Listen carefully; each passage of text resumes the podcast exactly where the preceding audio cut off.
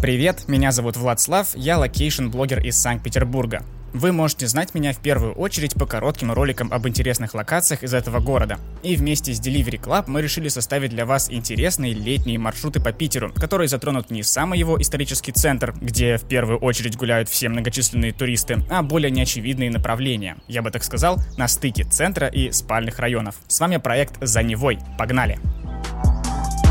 Thank you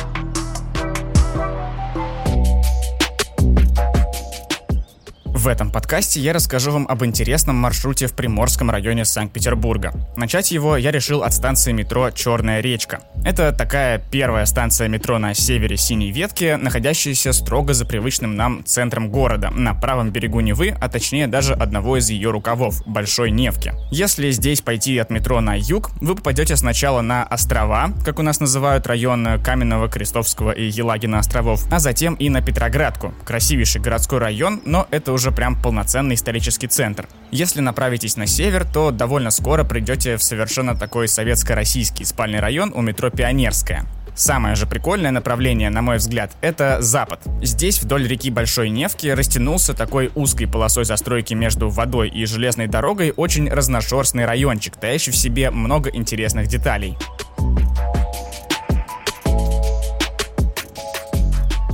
Вообще, Питер, наверное, самый исторически насыщенный город России, и даже вне общепринятого центра нам здесь постоянно будут встречаться различные исторические элементы. Но и любопытные советские и современные объекты мы тоже не будем обходить стороной.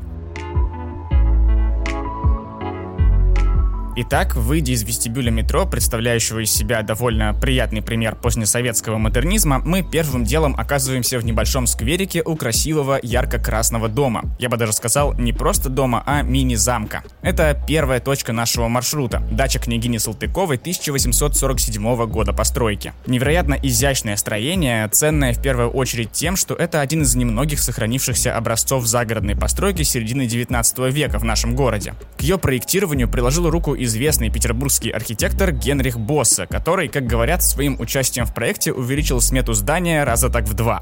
В советское время судьба дачи была тяжелой. Там располагались больница, школа, профилакторий, прорабская, как раз в годы строительства метро, а в 80-х и начале 90-х здание вообще пустовало и горело. Но в 1996 году случилась удача, и его выкупила и отреставрировала частная фирма Бурда Моден. И вот по сей день табличка с этим названием висит на строении. Там арендуют помещения различные магазины и конторы, но самое главное, здание сохраняется в весьма хорошем состоянии. И перед тем, как мы пойдем по маршруту дальше, предлагаю заглянуть в приложение Delivery Club и увидеть там, что есть возможность сделать заказ на вынос в британских пекарнях, как раз расположенных внутри дачи Салтыковой по адресу улица Академика Крылова, 4.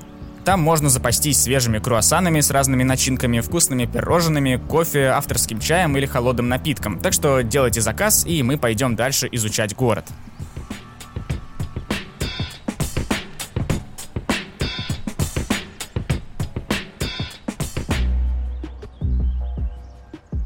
Выйдя из особняка, мы с вами можем лицезреть Чернореченский мост через ту самую Черную речку. За ним увидеть еще один яркий исторический дом, дом Поршнева, с огромной такой аркой на несколько этажей. А перейдя через улицу Савушкина, обращаем внимание на занятную скульптурную композицию «Пушкин ушел», где на скамейке лежит шляпа, плащ и книга. Собственно, многие из вас могут знать Черную речку в Петербурге как место последней дуэли Александра Сергеевича Пушкина. Она реально проходила здесь, а точнее чуть севернее, уже за железной дорогой. Там сейчас есть память памятная композиция, которая так и называется «Место дуэли Пушкина». Ну а этот э, явно современный памятник так вот по-своему ее дополняет. К слову, во времена Пушкина здесь были, в общем-то, глухие леса и редкие дачи, как, например, дача Салтыковой. Еще до каменного здания она имела тут деревянные постройки. Но вот уже в начале 20 века тут начал образовываться некий более городской район. Появлялись доходные дома в несколько этажей, как дом Поршнева, а между ними пролегали всякие небольшие улочки. Да, вокзалов в Петербурге было когда-то больше, и Приморский вокзал обслуживал детскую железную дорогу, которая сегодня осталась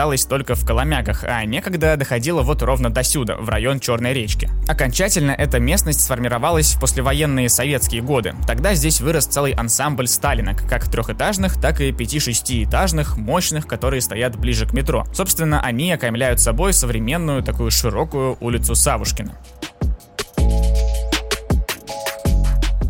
Что еще есть интересного рядом с метро Черная речка? Например, Салтыковский сад. Небольшая ухоженная зеленая зона между вестибюлем метро и Приморским проспектом, по которой в тени деревьев можно дойти до моста в сторону центра города. А также чуть более интересный Строгановский парк. Оказывается, с середины 18 века все пространство между Черной речкой и Большой Невкой принадлежало баронам графам Строгановым, и расположили они здесь собственную усадьбу с парком. Она называлась Строгановская дача. Постепенно имение делилось на части, в том числе это было связано со строительством моста через Большую Невку и дороги дальше на север. Части эти потихоньку продавались, а в конце 19-го, начале 20 века далекие наследники Строганова сначала превратили дачу в доходный дом, а затем сочли ее, сад и все, что в нем находилось, ненужным для себя. По итогу дача просто была разобрана. Уже в советское время, в 1938-41 годах, в юго-западной части Строгановского сада было сооружено монументальное здание военно-морской академии. Мы можем видеть его напротив метро. Однако к востоку от здания сохранились остатки сада с небольшим прудом и уютным пешеходным Строгановским мостом, перекинутым через Черную речку. Далее на восток находятся несколько жилых зданий, а вблизи устья Черной речки ранее располагался НИИ технологии, а ныне построен элитный жилой комплекс Риверсайд. Но все же давайте двинемся на запад по улице Савушкина и ненадолго свернув с нее направо по Карельскому переулку дойдем до адреса Школьная улица 9, а точнее до двора по этому адресу. Здесь в 2014 году открылся сквер имени Ольги Бергольц, музы блокадного Ленинграда. Его открыли недалеко от места последней дуэли Пушкина, во дворе дома номер 20 по набережной Черной речки, где Ольга Бергольц прожила 16 лет. Строчки ее стихов высечены на памятнике, установленном в центре импровизированного сада. Сама скульптура представляет собой композицию из печатной машинки, дневника поэтессы и микрофона в радиорубке.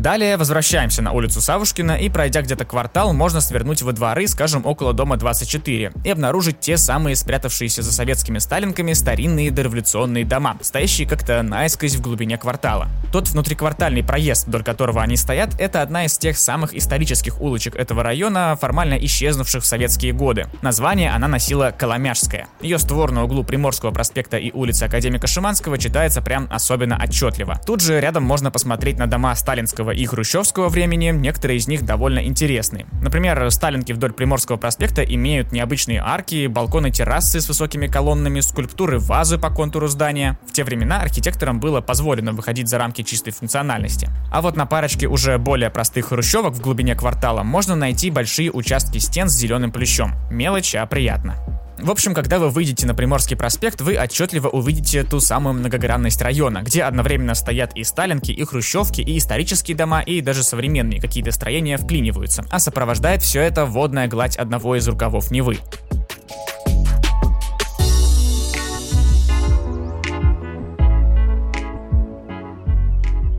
По историческим домикам обратите внимание на адреса Приморский 25 и 31Б. По ним можно попробовать представить, как эта местность выглядела в начале прошлого века. Но отдельно я хочу остановиться на другом строении. Это дом в три окна, один из самых забавных домиков Санкт-Петербурга, расположенный по адресу Приморский проспект 31В. Это очень узкий обособленный дом шириной буквально в три окна, но имеющий при этом целых три этажа. Домик дореволюционный, немного подутративший свой первозданный вид во время каких-то ремонтов, но в целом все равно остающийся вполне аутентичным. Двигаемся дальше. Я предлагаю пройти на север по Шишмаревскому переулку и вновь пересечь улицу Савушкина. За ней здесь раскинулся еще один сквер. Это Мигуновский сад. Тоже типичный скверик в спальном районе, коих в Питере много. Но в нем есть один знаковый объект. Это здание бизнес-центра, которое когда-то было советским кинотеатром «Юность». Если приглядеться, можно узнать в фасаде очертания таких типичных советских кинотеатров. Сейчас здание примечательно тем, что у него на крыше располагается видовой ресторан. Помимо сада, я также хочу обратить ваше внимание на милейший бывший маленький домик на углу Шишмаревского переулка и Дебуновской улицы. Он снова дореволюционный и не знаю, каким он покажется вам, но мне прям веет от него таким уютом старинных городских улочек.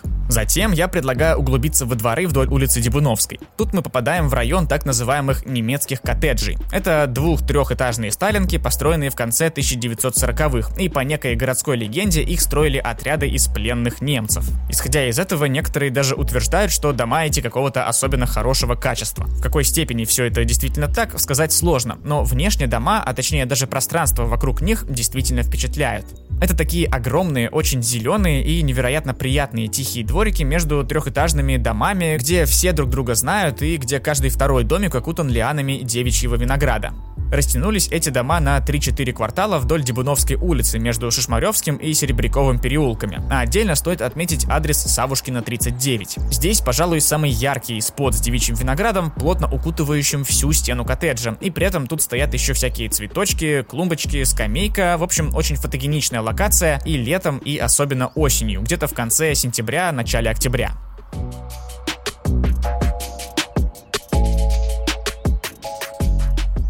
Из немецких кварталов предлагаю по улице Оскаленко спуститься снова к Приморскому проспекту, являющемуся как бы набережной Большой Невки, правда очень шумной и нагруженной автомобильным потоком.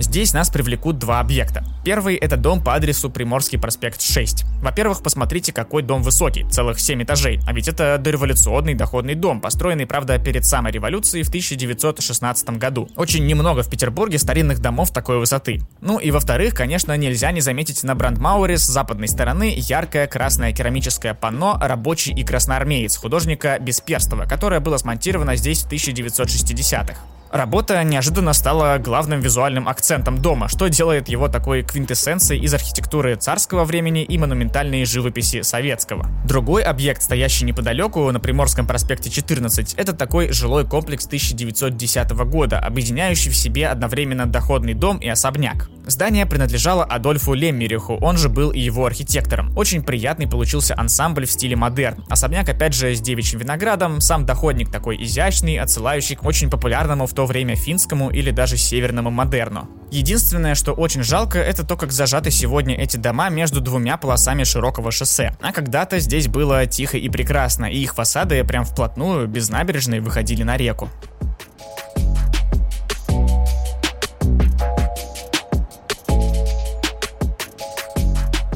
Ну а мы следуем дальше на запад. Если снова выйти на улицу Савушкина, благо все улицы тут расположены очень близко друг к другу, можно оказаться в интересной фототочке. Примерно около дома 78 улица делает небольшой поворот, и прямо в ее перспективе открывается высоченная башня Лахта-центра, до которой мы с вами сегодня еще дойдем. Фотографии отсюда на большом увеличении получаются прям здоровские, особенно если в кадр въедет какой-нибудь старый трамвайчик. Пройдя еще немного вперед, мы оказываемся у двух знаковых и красивых зданий. С одной стороны, это одно из самых впечатляющих сталинских строений в городе. Здание Атом проекта, улица Савушкина, 82. Такое широкое, с высоченными этажами, с колоннадами а-ля Карл Росси, но и за которым неплохо следят. А с другой стороны, Благовещенская церковь по адресу Приморский проспект 79. Необычная, круглая по форме, но классическая по цвету и колоннам церковь была построена в 1809 году. Ее в советские годы переделали в завод резиновых изделий, разрушили колокольню, но потом уже в российское время вновь отстроили аж в 2012 году. Так что сегодня церковный ансамбль вновь радует глаз прохожих.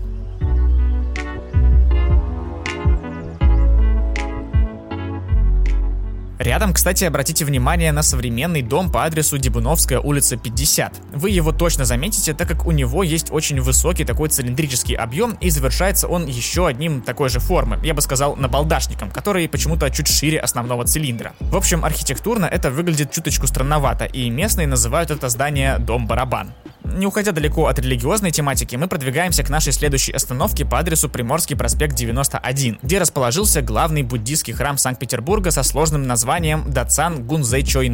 Между прочим, он исторический, аутентичный, построен в 1915 году, причем архитектором его был Гавриил Барановский, автор, на секундочку, Елисеевского магазина на Невском проспекте. Около 100 лет со дня постройки этот храм считался самым северным буддийским храмом в мире, но недавно его обогнал новый Дацан где-то в Якутии. В основную часть внутри храма пускают только верующих, а вот во двор, где достаточно атмосферно, красиво, есть эти узнаваемые буддийские крутящиеся барабаны, сюда может зайти любой желающий.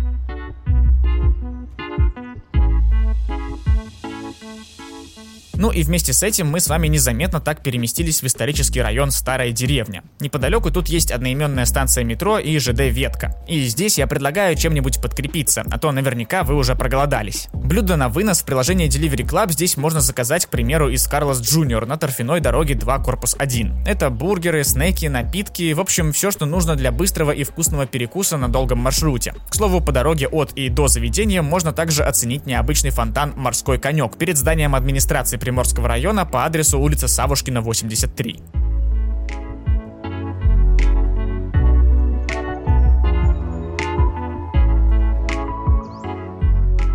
Затем я предлагаю вновь переместиться южнее и преодолеть через подземный переход Приморский проспект. Здесь, конечно, вас может поманить к себе вход в парк ЦПКО через Третий Елагин мост, но это место для отдельной прогулки, а сейчас мы пойдем дальше на запад вдоль реки и обнаружим на Приморском проспекте 46 приятную современную локацию. Это благоустроенная набережная Большой Невки, появившаяся благодаря постройке здесь нового ЖК Стокгольм. Ну, сходство со столицей Швеции тут каждый может поискать сам, но точно могу сказать, что посидеть на скамеечке с видом на воду и зеленый противоположный берег Елагина острова – это наслаждение в любое время дня и ночи. Так что здорово, когда застройщики новых зданий думают о создании таких общественных пространств, особенно если они расположены у важной для любого города водной линии.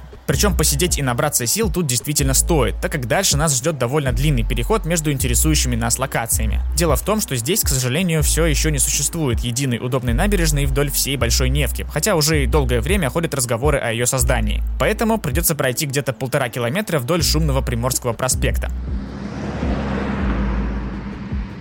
Сначала мимо территории Петровского яхт-клуба с интересным старинным зданием, затем мимо зданий всяческих современных дилерских центров под большой развязкой с западным скоростным диаметром, мимо парочки новых достаточно безликих ЖК, и так вы наконец выйдете к яхтенной улице. А свернув на нее, окажетесь на одном из самых красивых современных мостов Петербурга – Яхтенном. Красив даже не столько он сам, сколько вид с него. Пожалуй, это лучший вид на Финский залив в черте города. Здесь и специальные фотоплощадочки есть, так что без красивого фото вы не уйдете, особенно если солнце будет клониться к закату. Видно здесь еще много чего интересного. Давайте осмотримся по сторонам. Если развернуться назад, в сторону Черной речки, откуда мы начинали, видна будет достаточно индустриальная картина. Перспективу реки, к сожалению, перекрывает западный скоростной диаметр. Однако он сам имеет вид не просто обычного прямого моста, а неординарно изогнутой эстакады. Левее него мы видим необычные цветные стеклянные здания, это бывший офис компании JetBrains, который сейчас переходит новому владельцу, а помимо него тут возвышается парочка крупных современных ЖК. Это комплекс «Золотая гавань» с чередой жилых корпусов стен и корпусов башен, и ЖК «Три ветра», состоящий из трех тоже изогнутых друг за другом стоящих корпусов у воды. Говорят, там и благоустройство прикольное на их территории есть, но свободно посетить его, к сожалению, нельзя. Поворачиваем голову правее и видим, куда приземляется яхтенный мост. Это Крестовский остров, и прямо в створе моста стоит знаменитый, дорогущий и многострадальный стадион «Газпром-Арена». Это был прям объект мем долгие годы в Питере, когда все дальше и дальше переносились сроки его ввода в эксплуатацию. Достраивал его в конце концов вообще метрострой. Но сейчас стадион в строю, на нем внутри достаточно круто, ну и слава богу, как говорится. Также забавно, что яхтенный мост очень сильно изгибается сначала вверх, а потом вниз вдоль своей траектории, и кажется, будто он ныряет под тот самый изогнутый ЗСД, обходящий по кругу стадион. В общем, такой целый 3D-узел из дорог тут образовался.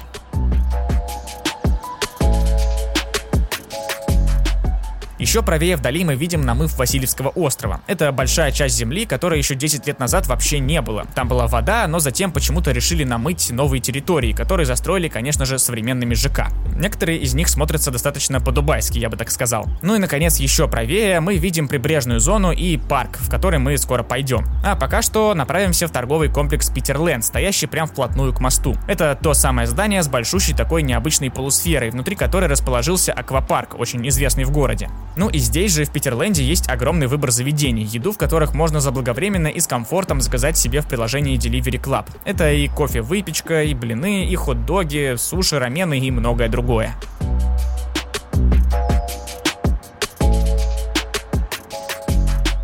Отведать все это я предлагаю в нашей следующей точке, которую я уже анонсировал. Парк имени 300-летия Санкт-Петербурга. Именно такое его полное официальное название. Очень популярный в народе парк с самым большим, наверное, пляжем в черте города. На нем, правда, стоят таблички о том, что нельзя купаться, но в самую такую жаркую погоду это далеко не всех вообще останавливает от купания, и тем более никого не останавливает, чтобы прийти сюда и позагорать. Парк самый молодой в Петербурге. Был заложен на пустыре в 1995 году для увековечивания юбилейной даты – 300 лет со дня основания города. Однако уже после празднования юбилея значительные части его территории были изъяты и переданы под строительство. Собственно, в восточной части появился Питерленд, а в западной — апарт-отели и спортивно-концертная арена М1. Центральным объектом парка являются бассейн и фонтаны, а также стилизованная под маяк колонна из гранита высотой 22 метра. К этой композиции ведет аллея, мощенная тротуарной плиткой. Плюс в парке высажены сотни деревьев ценных пород, а также на восточной его окраине установлены несколько памятников. Это, например, валун с железной жемчужиной внутри. Гранитный массив был привезен из Финляндии и называется Камень Дружбы. Символизирует он дружбу двух городов – Санкт-Петербурга и Хельсинки. Кроме того, в марте 2012 года в парке был установлен памятник Франциска Миранди, а в конце мая 2017 у набережной были установлены пять каменных статуй Дольхарбан, высеченные из вулканической лавы. Их передали в дар от Республики Корея как символы счастья и мира. Рядом со всем этим также есть круглая смотровая площадка с видом на залив, стадион, ЗСД и упомянутый выше яхтенный мост.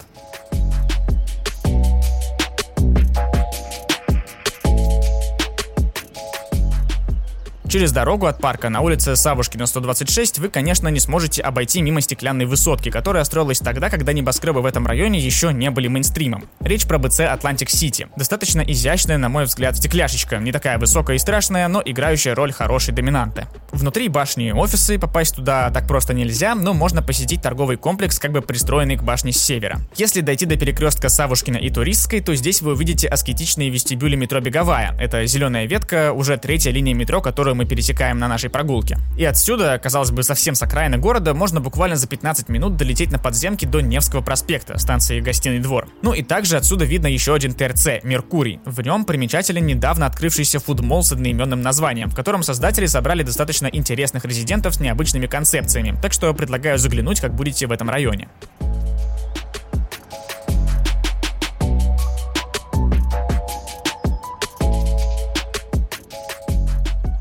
Ну и пора двигаться к финальной локации нашего маршрута. Это главный городской небоскреб 462-метровый Лахта-центр, самая высокая башня Европы. Вообще этот район на самом деле имеет некоторый потенциал стать таким питерским аналогом Москвы-Сити. Тут уже ходят разговоры о новых башнях недалеко от Лахты, также стоит упомянутый мною выше БЦ Atlantic City, ну и мы, конечно, все ждем, когда для посетителей откроют, собственно, сам Лахта-центр, так как до сих пор там продолжаются какие-то работы по отделке и обустройству пространства, и людей внутрь, к сожалению, не пускают. А ведь оттуда наверняка будет просто невероятнейший вид на весь город. И, кстати, видовой ресторан там вроде бы как тоже планируется. Помимо этого, все еще ведется строительство подъездных дорог и мостов между парком 300-летия и небоскребом. В общем, нам придется еще немножечко подождать, чтобы полноценно оценить этого стеклянного монстра. Пока же можем его оценивать из любой точки близлежащих кварталов. Финале также отмечу, что неподалеку от Лахта-центра стоит корабль «Полтава», реплика знаменитого корабля времен Петра I, спущенная на воду в 2018 году по инициативе все того же «Газпрома». Да, необычное, конечно, соседство современности и старины получается, но тоже не забудьте к нему заглянуть, ведь рядом с захватывающей дух башней он может как-то и потеряться.